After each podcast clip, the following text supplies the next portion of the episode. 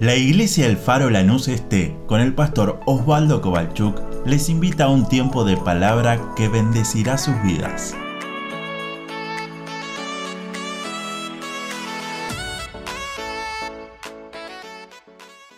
Estábamos hablando el domingo pasado sobre las cosas que pasan. Miren, no sé si usted se enteró de lo que pasó esta semana. Había un joven que le dio una oportunidad de dar una pregunta y enfrente lo tenía un gobernador de la provincia del Chaco, acá hay muchos chaqueños, así que seguramente lo habrá visto.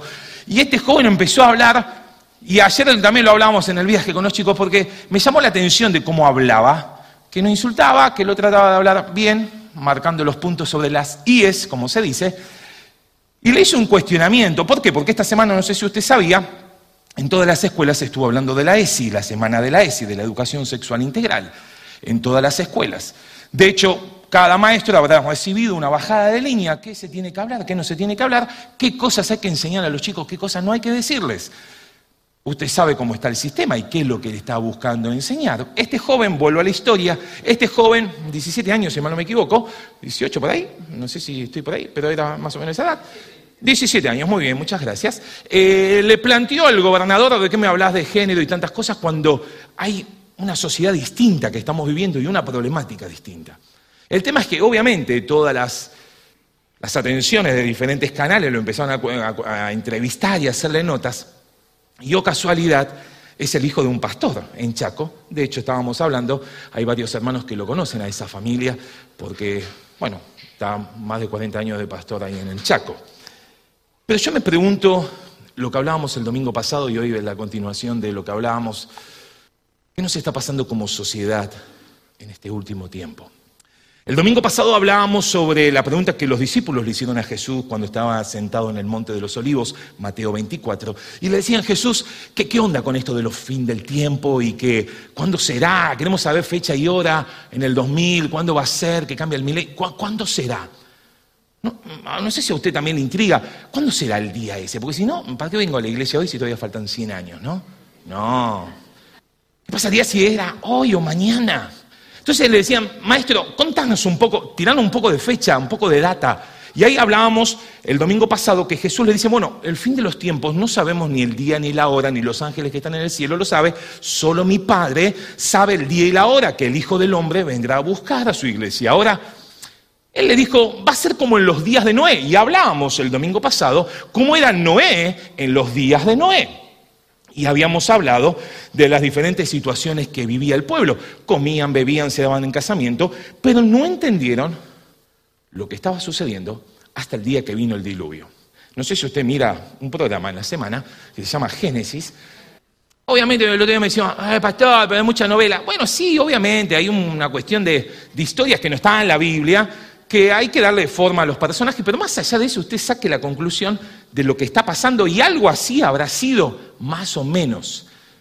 Menos mal que no estábamos ahí y que la gracia de Dios nos alcanzó miles de años después en Chingolo, donde no conocía a nadie, pero su gracia, su misericordia nos abrazó y nos trajo a su casa. Noé halló gracia y construye el arca, como lo vimos también el domingo pasado, y hace de las medidas que de acuerdo a Dios le había hablado.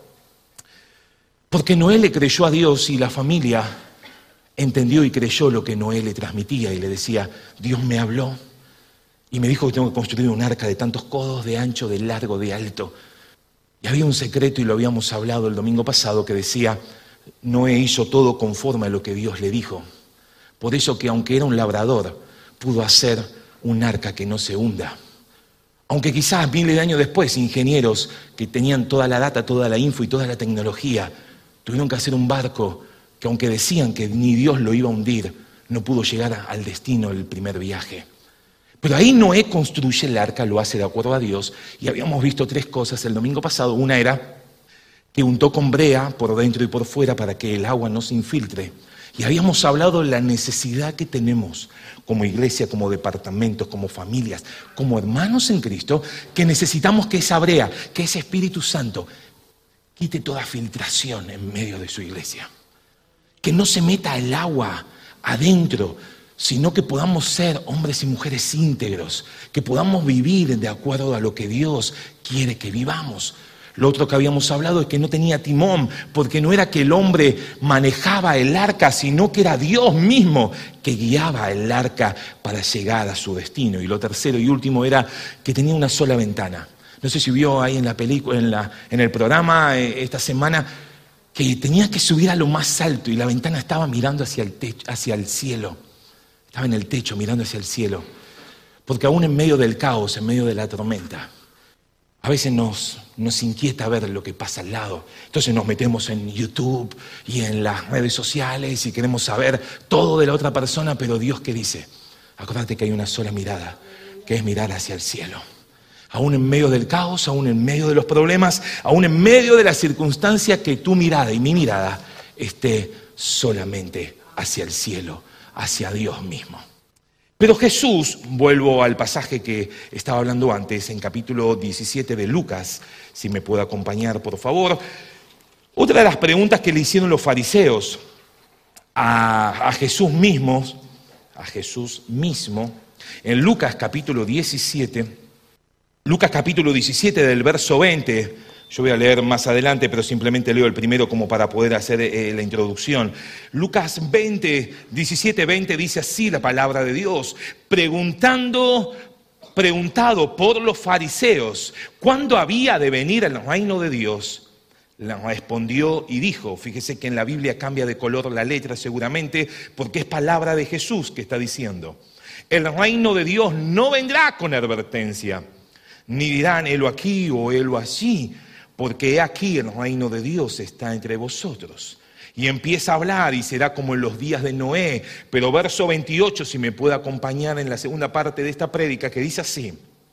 Asimismo, como sucedió en los días de Lot, comían, bebían, compraban, vendían, plantaban, edificaban, más el día en que Lot salió de Sodoma, llovió del cielo fuego y azufre y los destruyó a todos. Así será el día en que el Hijo del Hombre se manifieste. Amén a la palabra de Dios. Dividimos eh, eh, esta prédica en dos partes. El domingo pasado hablábamos de Noé en los días de Noé, pero déjeme hoy hablar de Lot en los días de Lot. Jesús pone los dos ejemplos. La venida del Hijo del Hombre será como en los días de Noé y será como en los días de Lot. Entonces me puse a pensar cómo era Lot en los días de Lot. Y una de las preguntas que me hacía es, si quiero conocer a Lot, tengo que leer la historia de Lot. Por eso que necesitamos leer Biblia. ¿Dice amén o no? Por eso que necesitamos devorarnos la palabra de Dios y pasar tiempo estudiando la Biblia. Mire, nunca va a ser mucho el tiempo que leamos. Por eso que separe tiempo en su casa, en su trabajo, obviamente no lo haga en el horario laboral. Separe su tiempo en decir, bueno, voy a estudiar la palabra, voy a tomarme el tiempo para leerla y que uno pueda meditar en la palabra, no solamente leer y decir, porque hay que leer un capítulo o dos capítulos por día, sino que podamos pasar tiempo meditando en lo que Dios quiere hablarnos a través de su palabra. Entonces, para leer la historia de Lot, hay que leer el libro de Génesis, donde está todo el comienzo. Y me gusta porque Jesús cuando habla de Lot hace una comparación bastante similar a lo que pasaba en los días de Noé. Comían y bebían, compraban y vendían, cultivaban, edificaban, hasta, dice la palabra en el verso 29, hasta el día en que Lot salió de Sodoma. Entonces me ponía a pensar qué sucedió. Muchos de ustedes conocen la historia y ayúdenme a meditarla junto en esta mañana. Cuando uno quiere hablar de Lot, tiene que leer ahí, como dije al principio, en el libro de Génesis, y uno empieza a estudiar quién era Lot. Lot era el sobrino de, de Abraham. Entonces uno se pone a estudiar y dice, ¿qué tío que tuvo? Porque, ¿se acuerdan lo que le dijo? Mira, el lugar nos está quedando chico y necesitamos dividir un poco los, los animales tuyos, los animales míos. Los pastores de, nuestra, de nuestro ganado se pelean con los pastores de los otros. Pero eso no sucede en la vida hoy, ¿no? No. El líder se pelea con el otro líder. No, yo soy de Abraham. no, eso no, Dios. Entonces, bueno, Abraham le dice muy, muy fácil, muy simple, mirá, si vos vas para la derecha, yo voy para la izquierda. El otro día ponía un ejemplo, no sé si se acuerda, si querés ir a Recoleta, Palermo Hollywood, Palermo Soho, o si te querés quedar en Chingolo, ¿no? Entonces es como que Lot mira hacia Zoar, hacia Sodoma. Él mira hacia ese valle que parecía el huerto de Jehová y dijo, papá, yo me quedo con ese lugar. Y Abraham dijo, mira, muy simple, si vos vas para allá, yo voy a ir para el otro lado. No hay problema. Entonces, Lot le dijo, gracias tío, sos un copado. Y Lot emprende camino y empieza a poner sus tiendas, dice la palabra en Génesis capítulo 13, que empieza a poner sus tiendas poco a poco hacia la ciudad de Sodoma. Y hablábamos domingos atrás también en una prédica que, que quizás no estuvo mal en dividirse, aunque uno ve las consecuencias. ¿Por qué? Porque Lot tomó la decisión de dividirse, de irse por ese problema que había pero no siguió los pasos que su tío le había mostrado. Y ahí está el tema. Con esto empiezo a dar primer punto, las decisiones que hoy tomemos. Aunque a veces uno diga, no, no pasa nada, tengo la libertad de elegir, como hoy el mundo te quiere decir, no, no, vos tenés que ser libre para decidir lo que quieras. Déjame decirte, las decisiones que tomemos afectarán nuestra vida y a las generaciones que vienen después de nosotros. Porque es verdad, no había lugar para tanto, para tanto ganado, para tantas ovejas. Pero el problema es que Lot se empezó a separar de su tío y empezó a hacer su camino, no lo que había aprendido de su tío. ¿Qué hubiera pasado si Lot tomara la misma decisión que tomó Ruth con Noemí? ¿Te acordás lo que le dijo? ¿Te acordás esa historia del libro de Ruth que es una viuda que había perdido a su marido, había perdido a sus dos hijos?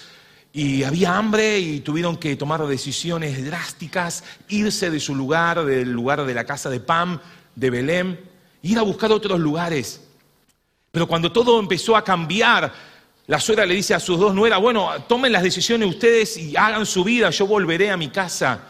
Y una de ellas le dijo, copado, suegra, no había la hora que me lo diga, me voy, gracias por avisarme. La otra le dijo que le dijo, no, no. ¿Te acordás lo que le dijo? No, no, yo no me voy a separar de vos. No me pidas, no me ruegues que te deje y que me aparte de ti. Donde vayas, yo iré. Donde vivas, yo viviré. Porque tu pueblo será mi pueblo y tu Dios será mi Dios. Lot no tomó esa decisión. Lot le dijo, tío, qué copado que sos, yo hago mi vida. Y poco a poco Lot empezó a irse tras el deseo de sus ojos, pero no tras el camino que su tío Abraham había marcado. Pablo lo diría en otra versión, todo me es lícito, pero no todo me conviene. No todo me va a edificar. Eh, pero pastor, estamos en el 2022. Sí, es verdad.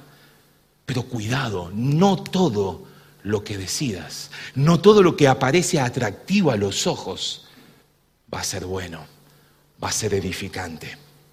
Ahora, Lot primero vio hacia el lugar de Soar, hacia el lugar del valle y le pareció copado. Génesis 13, 2 empieza a decir que empieza a plantar sus tiendas y empieza a poner sus casas y, la, y todo lo que él llevaba y sus casas fueron poquito a poquito llegando hasta Sodoma. Tiempo después, Génesis 14, 12, lo encontramos a Lot morando, viviendo en Sodoma. Y termina en Génesis 19, 1, que es el pasaje que vamos a usar en esta mañana, que era lo que Jesús estaba marcando, donde decía que él ya no estaba solamente viviendo en Sodoma, sino que estaba sentado a la puerta de la ciudad. Ahora, pensaba esta semana qué comparación podemos hacer de Lot alejándose de Abraham.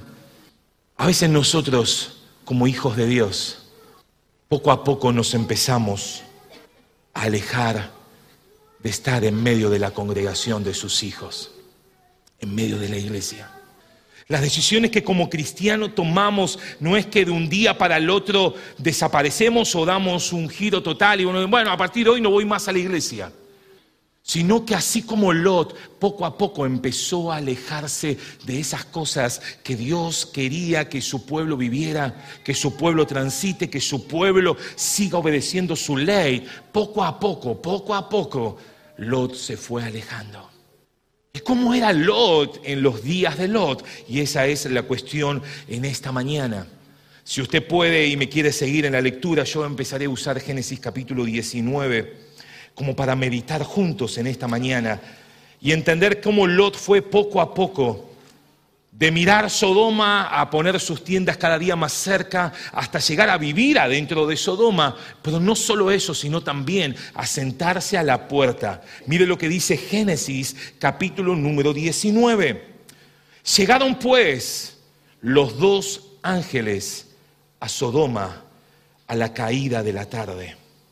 Y Lot estaba sentado a la puerta de Sodoma.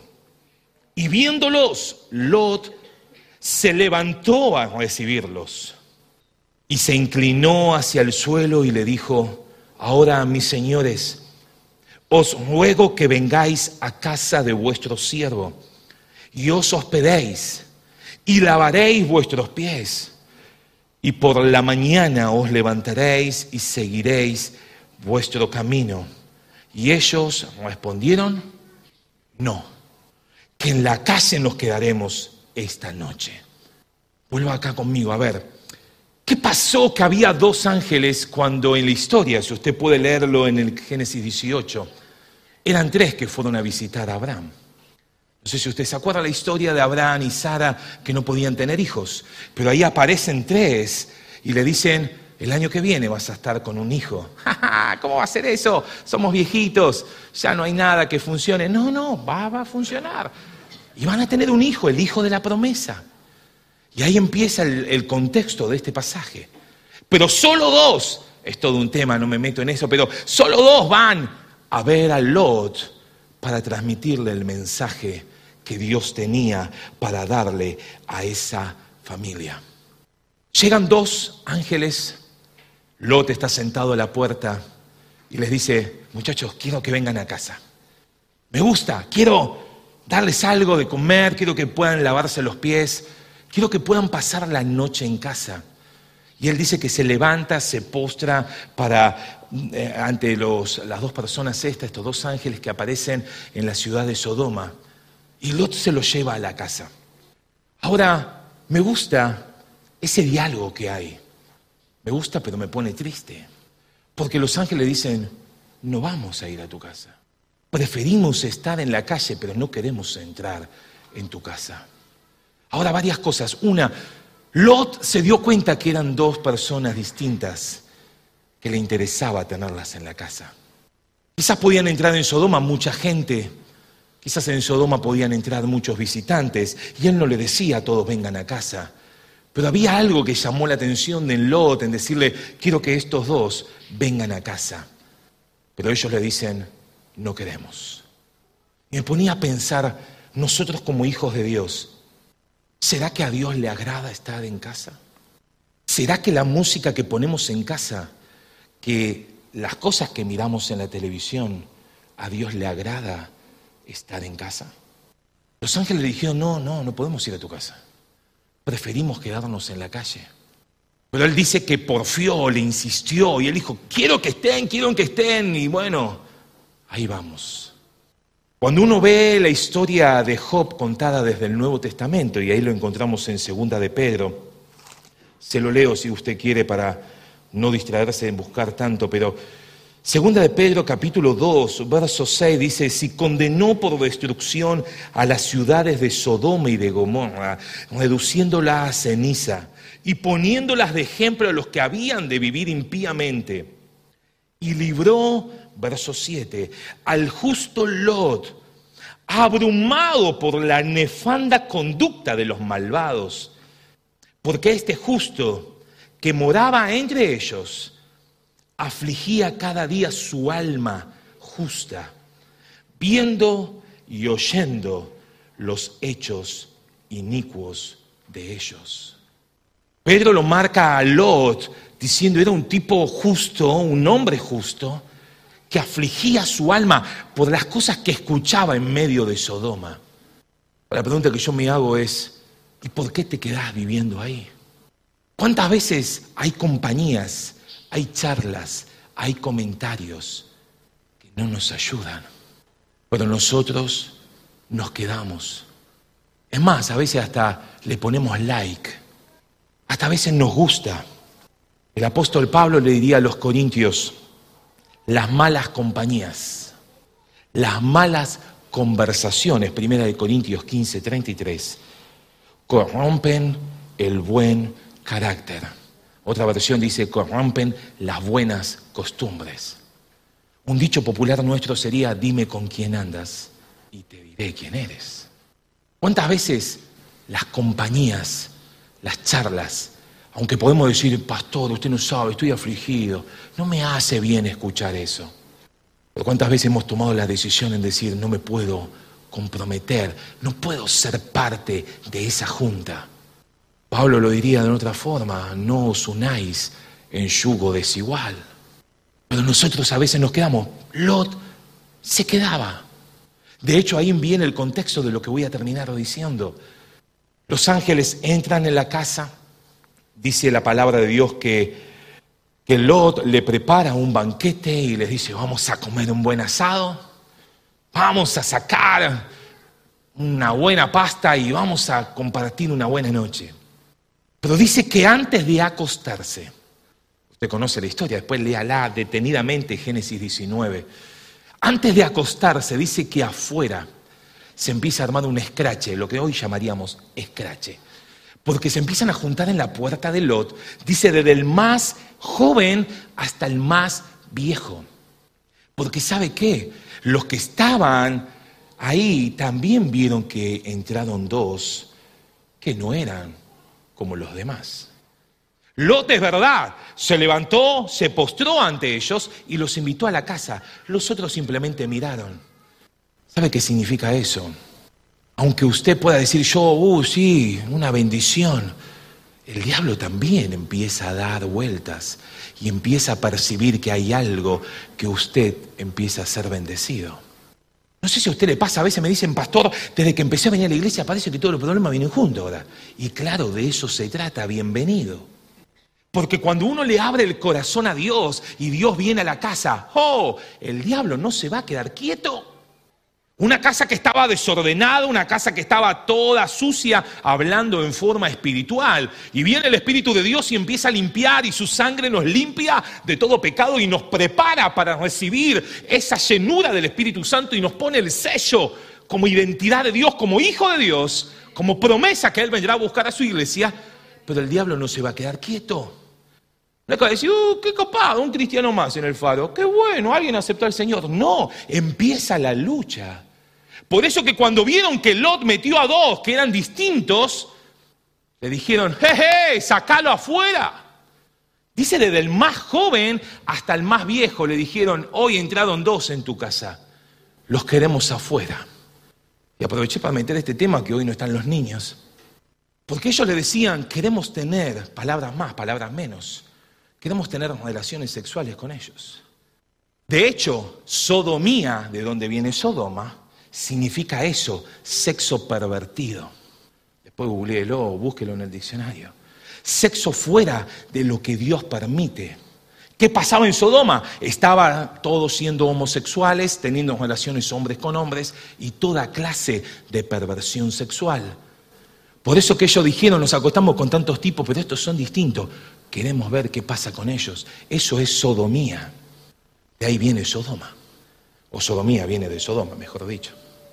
Lot escucha ese escrache, escucha esas voces que se levantan. Léalo, no estoy inventando nada. Génesis 19. Dice que sale afuera, cierra la puerta, otro tremendo significado, y empieza a hablar con la gente. Y le dice, muchachos, tranquilo, ¿qué pasa? Queremos que saques a esos dos que entraron en tu casa Queremos que los saques afuera. Queremos tener relaciones con ellos. Y Lot dice algo tremendo. Que como papá uno a veces hasta le cuesta leerlo, lo que Lot pronunció. Él le dice, no, no, estos muchachos son, están bajo mi techo. Había una tradición que, o una cultura, mejor dicho, en la antigüedad, que todo lo que estaba bajo del techo era responsabilidad de la persona, de que era el hombre de la casa, de cuidar. Y él le dice, no, no, no, ellos están bajo mi techo, no, no, no. Pero tengo, ¿se acuerda el pasaje ese? Dos hijas, vírgenes. Se las saco y hagan ustedes lo que quieran con ellas. Lot, ¿qué estás diciendo? Es más, Lot cuando empieza a hablar le dice, hermanos míos. Lot, ¿cómo le podés decir a, un, alguien hermano cuando no comparte la misma fe, no tiene el mismo Señor y Salvador? Sí, pero canta lindo, está bueno, lo veo en YouTube. No podemos decir hermano a cualquiera. Lot le dice, hermanos míos, estos, no, no los puedo tocar a estos, pero les doy a mis hijas. Son vírgenes, hagan ustedes lo que quieran. Y uno puede encontrar teológicamente un montón de significados algunos dicen, bueno, pero como eran todos homosexuales, no querían a mujeres, querían a hombres. Entonces, como que Lot usó un poco de astucia y, bueno, no, me van a decir que no, por eso que lo ofrezco. ¿Cuántas veces en nuestro corazón tomamos las mismas decisiones? Estamos en la iglesia, pero aceptamos que nuestra familia comparta cualquier cosa, que cualquier cosa se nos pegue a nosotros. Uno como papá, como mamá, como personas que Dios nos ha regalado hijos, le diríamos, Lot, ¿cómo vas a decir que, vas a dar a tus hijas? ¿Cómo vas a decir, Lot, que, que no pasa nada, que las hijas pueden estar con cualquiera? Lot empezaba a hablar y le decía a ese, desde el más joven hasta el más viejo, no sé, al pibe de 15 que se había venido a la casa de, de Lot, hasta uno de 100. Le dijo, bueno, pero te doy mi hija, no pasa nada. ¿Cuántas veces nos cuesta entender eso, pero y diríamos, yo nunca lo haría? ¿Cómo voy a decir eso? Pero permitir que muchas veces nuestros hijos estén con gente que no es de Dios, haciendo prácticas que no es de Dios, es lo mismo que Lot les decía, te doy mis hijas. El escrache era tan fuerte porque la gente le decía a Lot, espera, espera, espera, ¿quién te crees que sos? Acordate que vos sos un extraño. Y eso me marcó, porque aunque Lot hizo lo que hizo para ganarse el favor de los de Sodoma, la gente lo seguía viendo como un extraño.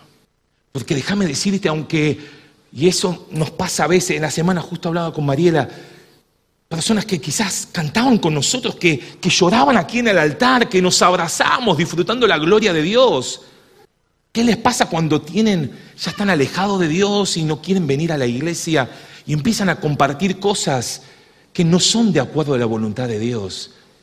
¿Cómo el corazón te empieza a marcar que no es el lugar donde tenés que estar? Y uno muchas veces no escucha eso y quiere tratar de seguir viviendo esa vida desordenada. ¿Cuántas veces para ganarnos el favor de nuestros amigos hemos participado de cosas que no eran de acuerdo a Dios, pero bueno, para quedar bien. ¿Cuántas veces le hemos dicho que sí a cosas que teníamos que haber dicho que no, para quedar bien con ese noviecito, con esa novia que quiero empezar a disfrutar una intimidad? La gente, por más que él había hecho lo que había hecho, le decían, vos todavía sos extraño. Porque déjame decirte, cuando el Espíritu Santo marca tu vida, en el mundo espiritual se percibe quién es de Dios y quién no es de Dios. Sí, pero mira la vida desordenada, mira esto. Sí, pero sos como un extraño y no hay nada más feo que un cristiano apartado. No hay nada más angustiante. No hay nada más triste de querer llenar con algo que todo el mundo sabe que eso no llena. Pero cuando uno viene a Dios, oh, su Espíritu Santo nos abraza nos llena de gozo, nos llena de paz, nos llena de felicidad. Porque si hay algo que llena es su presencia. Y aún en medio de las tribulaciones, en medio de la angustia, su Espíritu Santo nos da una nueva oportunidad. La gente muchas veces me pregunta, ¿y por qué me cuesta servir mejor a Dios o servir más a Dios? Y yo lo primero que le digo es, y no lo tomen a mal lo que está muy atrás, pero ¿Querés servir a Dios? No te juntes con los que no quieren servir a Dios.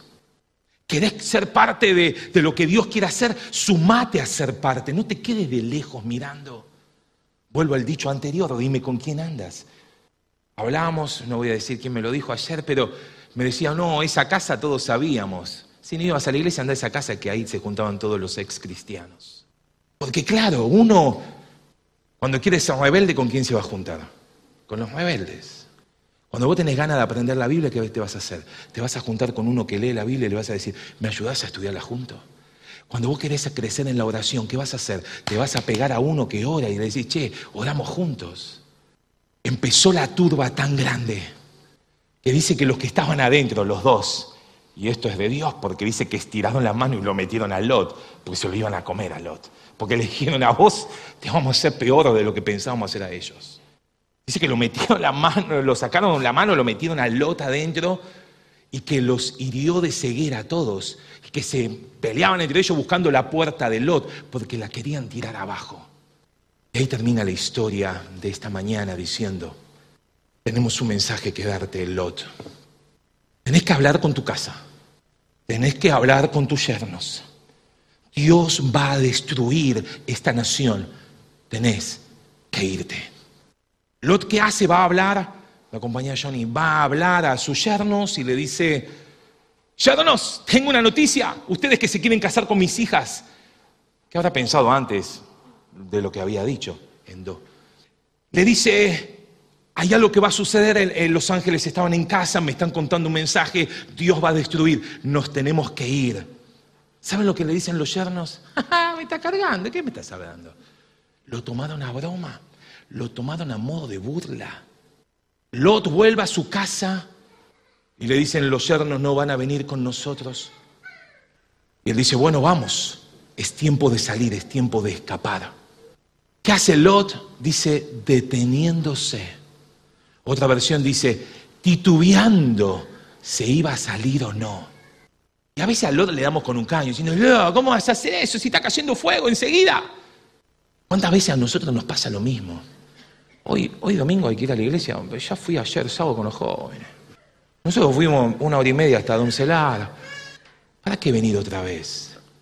Que a veces empezamos a decirle, Señor, eh, déjame manejar mis tiempos. Si hablaríamos con los pastores de antes, nos dirían, nosotros hacíamos el pre-Santa Cena, no sé si alguno se acuerda. Miércoles, jueves, viernes, sábado, domingo para llegar. Yo le decía, Che, Santa Cena, no importa, lo hago en casa, con todo amor lo que están en las casas. Hay muchos que no pueden venir y lo miran y está bien, gloria a Dios, pero ¿cuántos? Simplemente lo miran cuando, bueno, cuando cenemos hoy lo miramos a ver qué onda. A ver qué pasó, quién predicó, quién cantó, si desafinaron. Los ángeles dijeron, apúrate, es tiempo de escapar. Dice que los tomó de las manos y los sacó y les dijo algo.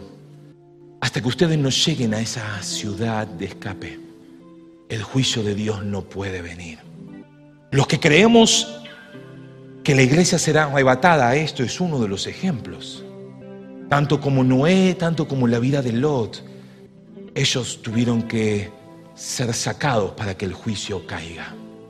Los que creemos en el arrebatamiento, porque muchos van a pasar o nos pasa, como le pasó a Lot con sus yernos. Hablarle a uno afuera, cielo, infierno, eso no existe. Vida eterna, ah, esa es broma, eso para sacarte el 10. Cuando Lot le hablaba, se le burlaban. Pero cuando él entró en la casa y los ángeles le dijeron, apúrate. Y ante su duda, ante su titubeo, él dijo, no sé si conviene ir o no. Yo entre líneas veo de que quizás había cosas que no tenía ganas de dejar en Sodoma. Pero que el juicio de Dios iba a caer, el juicio de Dios iba a caer porque dice que cuando Lot escapó, junto con su esposa y con sus dos hijas, hacia esa ciudad de Soar que quedaba cerca. Cuando llegó, dice que ya era el amanecer y el juicio de Dios cayó fuego y azufre sobre toda la ciudad de Sodoma y Gomorra. Pero en el viaje, dice que la mujer de Lot quedó a la espalda de Lot y no aguantó y, y miró para atrás. Cuando Dios había dicho, escapen, no miren para atrás. Seguí para adelante. Pero había algo que le inquietaba y no podía dejar su ciudad donde amaba. Y uno dice, bueno, quedó convertida en estatua de sal hasta hoy, dice la palabra. Bueno, pero al menos se salvaron las dos hijas. Las dos hijas, tiempo después, emborracharon a su padre, se acostaron con él, porque eran las prácticas de Sodoma. Eran lo que habían visto toda su vida. Cada una tuvo sus hijos, uno fueron los moabitas, otros fueron los amonitas, ambos pueblos enemigos del pueblo de Israel. Porque las decisiones que tomamos afectarán nuestra vida, nuestra familia y nuestra descendencia. Bueno, pero Lot no había lugar, sí, de verdad, no había. Pero él había perdido lo que su tío le había enseñado. Quiso buscar su propio camino, quiso buscar su propia libertad, quiso buscar su propia vida.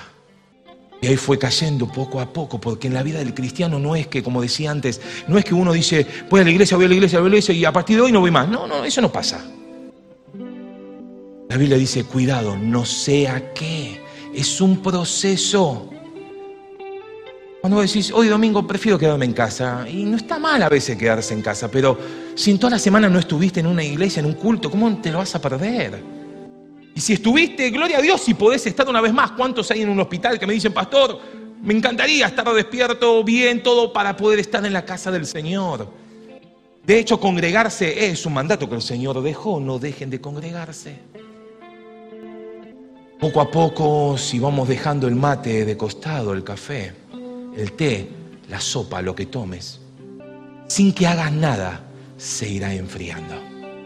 Y si hay algo que, creo yo, será la persecución, y es la persecución del último tiempo, no es que va a venir uno a tu casa y decir, eh, anunciar a Dios y te mato, sino, no, eso quizás en Argentina no pase. No sé. Con lo que vivimos cada vez estamos peor, puede pasar, pero yo creo que lo que el diablo está usando, lo vengo pregonando hace tiempo, es la tibieza. Eso, bueno, no pasa nada.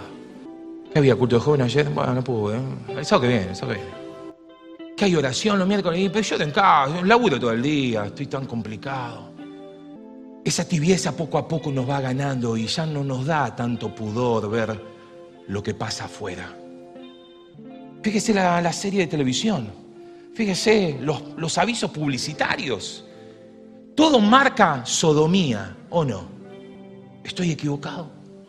Todo, todo nos lleva al placer, a la carne, a darle libertad. Y déjeme decirle, Sodoma cada vez, lo que es afuera, cada vez va a estar peor. Eso que lo mejor está por venir, déjeme decirle, no, no va a pasar. Lo mejor está por venir si miramos a la eternidad, pero aquí terrenalmente.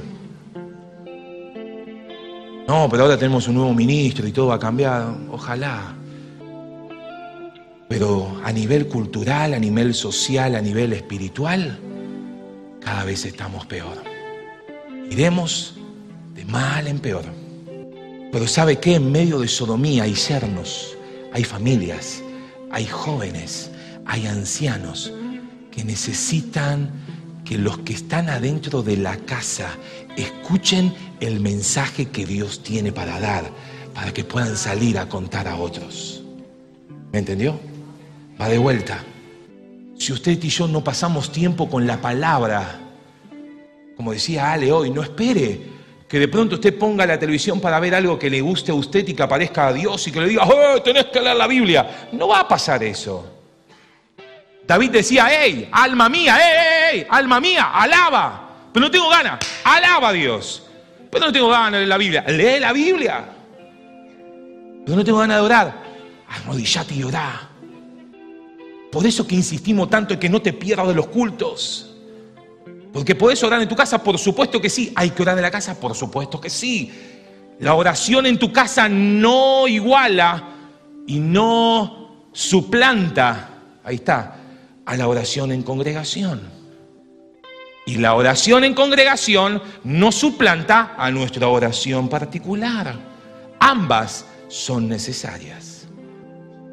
Tu tiempo de alabanza en la iglesia, pero canto desafinado, no importa, cantá.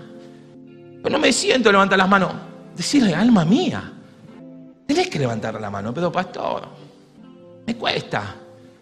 Ahora cuando vamos a la cancha, yo soy de madera, no voy a ver fútbol, pero mirá toda la hinchada. No hay uno que está con la mano baja, no hay uno, ¿o no?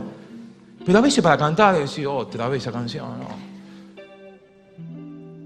Sodoma se fue pegando, el espíritu de Sodoma, la cultura de Sodoma, la idea de Sodoma se le fue pegando a Lot y a su familia. Por eso que él dijo, bueno, te doy mis hijas. Por eso que después sus hijas se acostaron con su padre. Por eso que su mujer se dio vuelta y vio la ciudad. Porque podemos venir a la iglesia todos los días y comprarnos una Biblia tapadura para que el diablo tenga miedo. Pero eso no funciona. Le podemos decir, ahora va a haber unos días donde harán un reconocimiento al ministerio del evangelista Anacondia tantas cosas que Dios lo usó grandemente. Y le puedo decir, Anacondia, ¿me firma la Biblia? Está muy bueno, pero eso al diablo no lo asusta. Tampoco saques tu chapa de que estoy en la escuela Faro, ni que hice el bienvenido al Faro. Si hay algo que el diablo tiembla es cuando vos y yo, que no tenemos ganas, doblamos nuestras rodillas y le decimos, Señor, ¿cuál es el mensaje que me tenés que dar? No, pastor, yo pongo YouTube, voy escuchando en Spotify, lo que venga, venga. No os unáis en yugo desigual con los incrédulos, porque ¿qué compañerismo tiene la justicia con la injusticia? Dice 2 Corintios 6, 14. ¿Qué comunión la justicia, perdón, qué comunión la luz con las tinieblas? ¿Qué concordia? Otra versión dice, ¿qué armonía entre Cristo y el diablo? Mire, yo soy músico, acá hay muchos músicos. Cuando algo suena desafinado, al oído le pega mal. La música del diablo y la música de Dios son distintas. Aunque la música es el arte de combinar bien los sonidos, el ritmo y la armonía, el espíritu de uno y el espíritu del otro, hay choque, no hay unión. ¿Qué parte el creyente con los incrédulos? ¿Qué acuerdo hay entre el templo de Dios y los ídolos? Porque ustedes son el templo del Dios viviente, como dijo Dios. Habitaré y andaré entre ellos. Seré su Dios y ellos serán mi pueblo. Termino con esto. Antes del amanecer, los ángeles le dijeron, levántate, no titubees y escapa por tu vida. Porque nada podré hacer hasta que llegue a esa ciudad. Estoy leyendo muchos pasajes, pero si usted quiere, tráigase un papel, una lapicera y se va anotando todos los pasajes o después vuelva a leer o vuelva a ver en nuestro canal de YouTube y anote todos los pasajes. Segunda de Pedro, capítulo 3, verso 9, dice, el Señor no retarda su promesa, según algunos la tienen por tardanza, sino que es paciente para con nosotros, no queriendo que ninguno perezca, sino que todos procedan al arrepentimiento. Ese que hasta que no llegues allá, ¿sabe lo que significa? Todavía hay gente que necesita escuchar de este Evangelio. Todavía hay gente que necesita que vos y yo le digamos lo que el Señor nos habló en la casa. ¿Qué, pastor? Hay que leer la Biblia también en la casa. Yo vengo el domingo para que la leamos. No. Iglesia, necesitamos meter Biblia a nuestra vida. Necesitamos meter tiempo de oración. Necesitamos esa consagración que no nos dé lo mismo estar en Sodoma. Mire, Jesús dijo, ustedes están en el mundo, pero no son del mundo. ¿A cuánto se nos pega la Sodoma en que vivimos?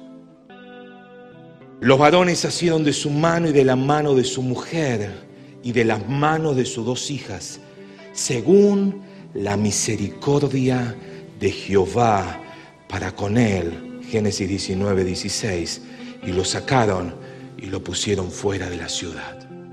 Sabe de que si usted y yo podemos escapar del juicio que va a venir sobre el mundo entero, no es ni más ni menos que por la misericordia de Dios. Porque quieramos nada. ¿Qué podíamos presentar a Dios? Nada. Pero por la misericordia de Dios y por su gracia, hoy podemos estar en este lugar. Por eso termino con esto, iglesia. Primero, pasemos tiempo en casa. escuchando el mensaje que Dios tiene para darnos. Nadie dice amén, pero creo que está conmigo. Y pastor, ¿cómo hago para que Dios me dé el mensaje? ¿Cuál es el WhatsApp que me va a llegar? No, no te va a llegar ni un WhatsApp. No, pero hay un hermano que me escribe todas las mañanas un, un pasaje bíblico. Sí, está bueno. Sí, pero tengo una hermana que me llama y me dice cosas. Está muy bien. Es necesario, todo es necesario. Pero nada reemplaza que vos y yo compartamos tiempo con este libro negro, como decía un predicador. Nada reemplaza. Pero pastor, una perlita que me tiren, Salmo 23, alguno lindo que me... Los ángeles dijeron, Lot, es tiempo de escapar. Hoy la iglesia está pasando esa noche antes del amanecer. Yo no sé cuánto falta. Y si alguien te dice que hay una fecha, no le creas porque la Biblia dice nadie lo sabe. Lo que sí sé es que en el último tiempo va a pasar como en los días de Noé y en los días de Lot. Por eso que vos me decís, bueno, pero eso es Antiguo Testamento. Bueno, vayamos a escuchar a Pablo, como dice, en los últimos tiempos se levantarán falsos profetas, falsos maestros. Algunos anunciarán cosas que al otro le gusta escuchar. Yo le diría a todos en esta mañana, oh, créale a Dios que esta noche le llega el auto a su casa. Pero la iglesia no hay lugar. Nos llegan los likes por el YouTube. Pero eso Dios no dice. Que Dios prospera, yo lo creo, Dios prospera, soy evidencia de eso. Que Dios bendice, yo soy uno de esos, Dios bendice. Pero eso de que venga, que se le terminan los problemas, eso no existe. Deje de sufrir, esa cosa no existe. Es más, usted vendrá al camino del Señor y afuera empezará la turba. Porque mientras que éramos del mundo, al diablo no le interesaba, así estábamos perdidos en nuestros delitos y pecados. Pero cuando venimos al Señor y somos una nueva criatura, el enemigo empieza a temblar porque sabe que cuando vos te metes en intimidad y Dios te empieza a hablar y Dios te empieza a dar un mensaje, cuando salís afuera se te van a burlar, pero vos tenés una palabra que no cambia. Una palabra que pueden pasar cielo y tierra, pero su palabra no pasará.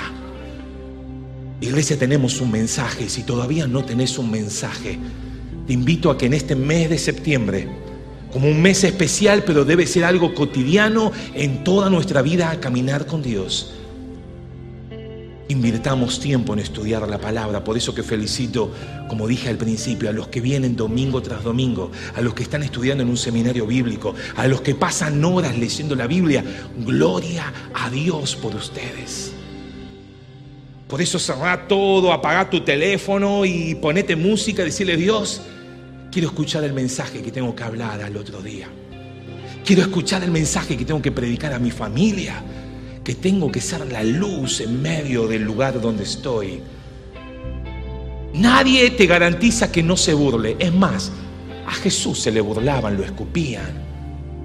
Pero Jesús no iba diciendo, che, me parece que está bueno predicar hoy. Él decía, si no se arrepienten, el juicio va a llegar. ¿Te acordás Juan el Bautista? Generación de víboras, le decía. Oh, hay que predicar así, ¿eh? Pero cuánto tiempo hemos perdido disfrutando Sodoma. Cuántas cosas de Sodoma se nos pegaron a nosotros. Y hoy nos cuesta dejar todo para servir a Dios. Cuántas cosas Todavía nos da placer que nos gusta mirar para atrás y decir, pero voy a perder esto. Pero quiera Dios que haya ya una iglesia, que haya una iglesia que pueda meterse a escuchar cuál es el mensaje, que pueda salir a predicar ese mensaje y que pueda prepararse para escapar de lo que Dios va a enviar, porque va a venir a buscar a su iglesia, Él lo va a hacer, tarde o temprano. Él vendrá a buscar a todos aquellos que han sido lavados con la sangre de Cristo. A todos aquellos que tienen el Espíritu Santo de Dios en su corazón como sello y que el mundo espiritual lo percibe que sos extraño. Porque sos de otro, de cómo decirlo para que no suene mal, pero sos de otra clase. Porque la sangre de Cristo te lavó. No quieras impresionar a Sodoma, Sodoma no va a comprar. Y serás el tipo más infeliz o la mujer más infeliz, habiendo conocido a Dios estando lejos. Pero iglesia hay un mensaje que dar, que es que Cristo viene. Necesita ver a hombres, a mujeres, a matrimonios, que no solamente digan afuera, sino que lo vivan también cada uno. Pónete de pie, por favor, en esta mañana. Aún en medio de los problemas, aún en medio de las dificultades, Dios tiene la última palabra. Pero cuidado, las decisiones que tomemos son decisiones que afectarán no solamente a tu vida, sino también a toda la familia. Por eso que aunque sea difícil, alabaremos a Dios.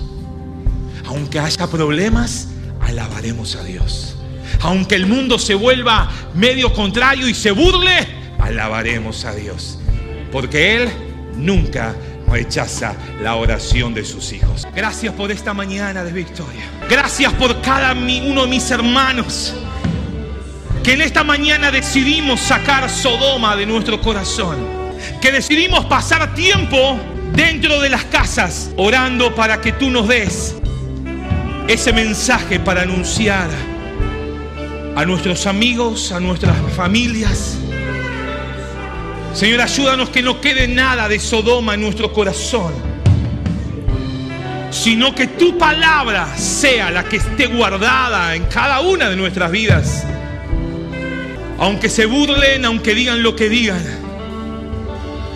tu iglesia queremos ser para alumbrar aún en medio de la oscuridad. Señor, por eso en esta mañana nos unimos a orar por cada necesidad, por cada hermano y hermana que al entrar escribió en un papel diciendo, creo que en el nombre de Jesús tu mano de poder hace la obra. Señor, por eso oramos por sanidad, por milagros, prodigios, maravillas en medio de tu pueblo trae gozo, trae liberación, trae paz en medio de los corazones. Y que podamos seguir caminando hacia adelante sin mirar atrás. Que las decisiones que tomemos puedan ser de bien para nuestra familia, de bien para nuestra descendencia. Que podamos enseñar esa palabra que tú nos has hablado en nuestro corazón, ahí en la casa donde nadie nos ve, pero tú estás, Señor. Por eso gracias por lo que vas a hacer, por lo que estás haciendo y seguirás haciendo cada día. Señor, gracias por los milagros que hiciste, pero también gracias por los milagros que sucederán en esta semana. Porque en el nombre de Jesús hay victoria y en el nombre de Jesús hay autoridad. Por eso, Señor, gracias que nos podemos gozar en tu nombre y estar congregados juntos. Señor, bendice esta semana las actividades. Bendice, Señor, la actividad del próximo domingo, aún los niños que hoy están todavía en su actividad por el Día del Niño. Bendícelos, Señor, guárdalos de todo ataque del enemigo, de toda sodomía que anda dando vuelta en medio de las escuelas, en medio de la educación, de la primaria, de la secundaria, aún del jardín, Señor. Guarda con tu sangre preciosa a cada niño, Dios en medio de la educación que el enemigo quiere plantar sodomía en las escuelas. Señor, que tus hijos puedan estar cubiertos con esa mano poderosa de Dios sobre esas alas del omnipotente, donde nada ni nadie puede atravesarlas. Guárdalo, Señor, en completa paz. Guárdalo, Señor, aún en medio de su educación, aún en medio de las burlas, del bullying Señor, por ser cristianos. Señor, aún en medio de la inmoralidad de la vida que vivimos, aún en medio del mundo que nos toca transitar, guárdanos porque no son del mundo. Señor, que puedan tener su corazón en armonía, en armonía, la misma música que tu Espíritu Santo quiere tocar, sea la que esté en nuestro corazón. No haya yugo desigual, al contrario Señor, quiebra todo yugo que nos ata, que nos oprime con Sodoma y trae gozo y alegría en cada corazón. Y la paz de Dios que sobrepasa todo entendimiento pueda estar en cada uno de nuestros corazones. Que todo lo bueno, todo lo agradable, todo lo lindo, todo lo que es digno pueda ser lo que nuestro corazón piense, nuestra mente piense. Queremos meditar en tu palabra en este nuevo mes y cada día devorarnos pasajes bíblicos, libros enteros, por amor a tu palabra. Señor, que como iglesia podamos ser la luz y la sal, porque tú seguirás haciendo grandes cosas como lo has prometido. Creemos en tu nombre. Gracias Jesús. Amén y amén. A los que están en línea, gracias por estar conectado. Gracias por estar del otro lado mirándonos. Pero te invitamos a que seas parte. Sumate. Lo que estás haciendo en tu casa está muy bien, pero queremos juntos alabar a Dios y exaltar su nombre. Gracias. Dios te bendiga. Muy buena semana. Que la paz de Dios esté en tu corazón. Deseamos que esta palabra fortalezca su relación con Dios. Como familia de fe, les invitamos a seguir creciendo juntos. Nos encontramos en Instagram, Facebook y YouTube, El Faro Lanús Este, o por WhatsApp al 11 30 73 50 63. El Faro, una iglesia de fe, acción, reproducción y objetivos.